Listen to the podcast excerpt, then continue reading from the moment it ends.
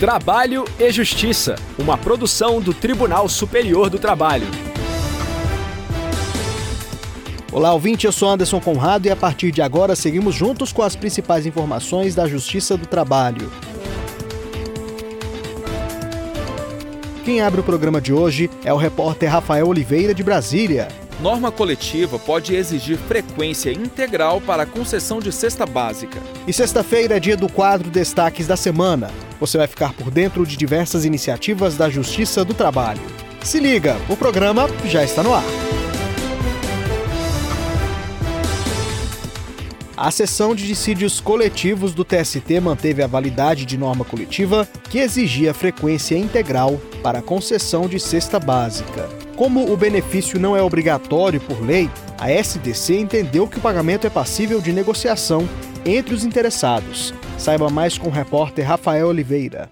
A cláusula que condicionava a assiduidade integral para a concessão de cesta básica fazia parte da Convenção Coletiva de Trabalho 2021-2022, firmada entre o Sindicato da Indústria da Construção Civil do Vale do Piranga e a Federação dos Trabalhadores nas Indústrias da Construção e do Mobiliário do Estado de Minas Gerais. De acordo com o texto, o benefício seria garantido aos empregados que trabalhassem no canteiro de obra, recebessem salário igual ou inferior a cinco salários mínimos e demonstrassem assiduidade integral, ressalvadas apenas as ausências justificadas por motivo de acidente de trabalho. Em ação anulatória, o Ministério Público do Trabalho sustentou que a cesta básica deveria ser garantida também aos empregados que faltassem ao trabalho de modo justificado por autorização legal ou por motivo de doença.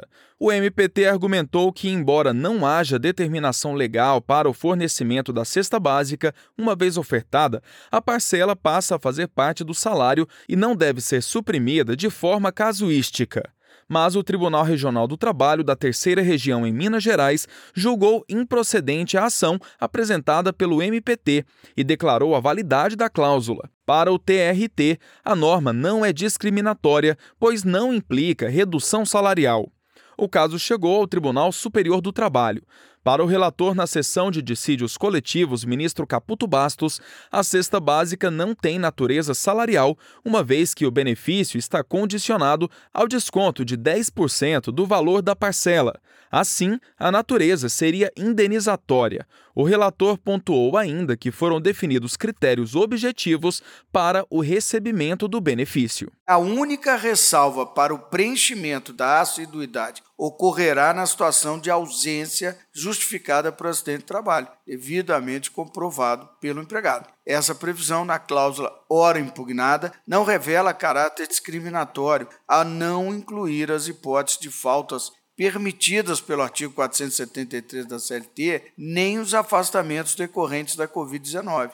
Isso porque o intuito do empregador é estimular os trabalhadores, por meio da concessão da cesta básica, ao alcance da assiduidade plena, cujos critérios podem ser objeto de negociação coletiva. O ministro Maurício Godinho Delgado apresentou voto divergente. Faço uma pequena divergência, daria provimento para estender as razões de doença ocupacional e ou profissional e afastamento médico como justificativas aptas a manter o pagamento da parcela o ministro Maurício Godinho Delgado ficou vencido. Assim, por maioria, a sessão de dissídios coletivos do TST manteve a validade da norma coletiva que estabeleceu critérios para a concessão da cesta básica, como a assiduidade integral.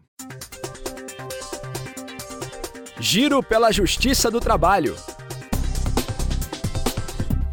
O juízo da primeira vara do trabalho de João Molevade, em Minas Gerais, anulou sentença que previa execução trabalhista de maneira equivocada. A repórter Carol Piva, diretamente do Tribunal Regional do Trabalho da Terceira Região, traz mais informações.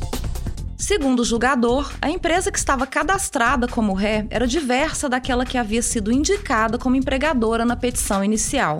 Para o julgador, o autor da ação queria demandar contra a contratante. Porém, por um erro material, ele cadastrou outra empresa no PJE para compor o polo passivo da ação. No entendimento do magistrado, a sentença está contaminada por vício insanável, o que a torna inexistente. Por isso, o juiz acolheu o recurso de embargos à execução, apresentado pela empresa apontada como devedora, e extinguiu o processo sem resolução do mérito, por nulidade absoluta.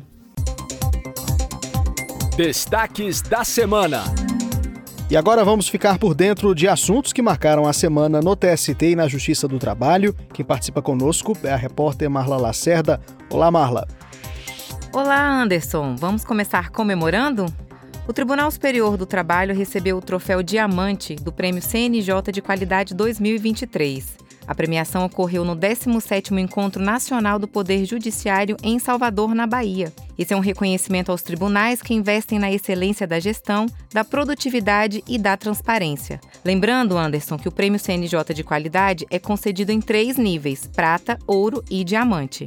Olha que bacana, então o TST recebeu o prêmio máximo. Isso mesmo, e ao receber a premiação, o presidente do TST e do Conselho Superior da Justiça do Trabalho, ministro Lélio Bentes Correia, compartilhou números que demonstram a eficiência da Justiça do Trabalho. Segundo ele, o TST julgou no ano passado quase 450 mil processos.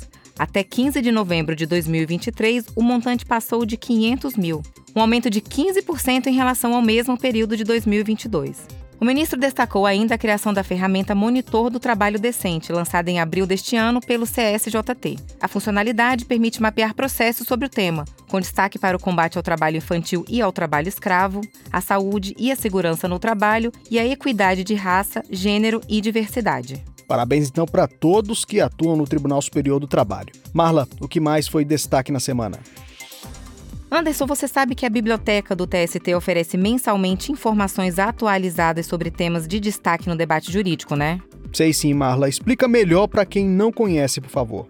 Bom, trata-se de uma pequena bibliografia selecionada a partir de assuntos previamente escolhidos pela Comissão de Documentação do TST. Neste mês, Anderson, o tema da Biblioteca Délio Maranhão é Covid-19 e Trabalho, Vacinação e outros temas.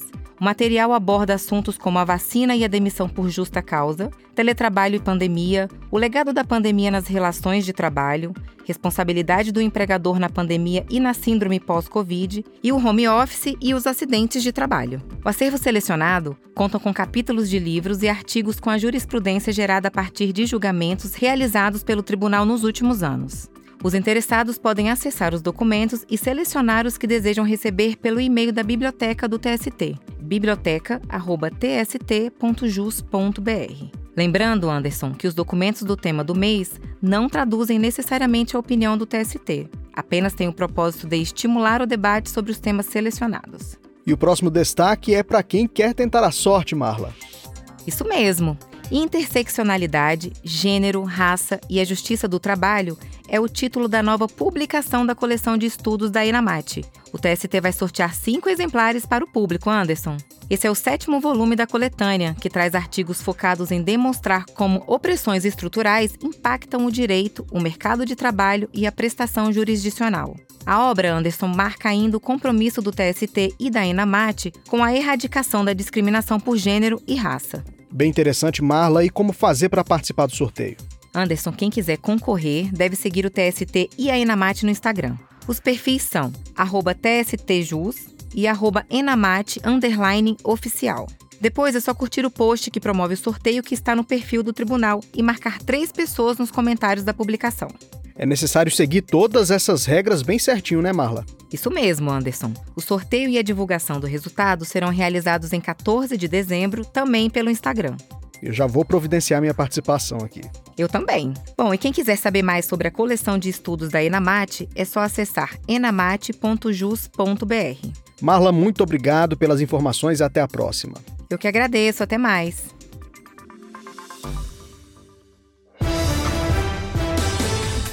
Eu fico por aqui. Tem uma sugestão de pauta? Mande pra gente. O e-mail é.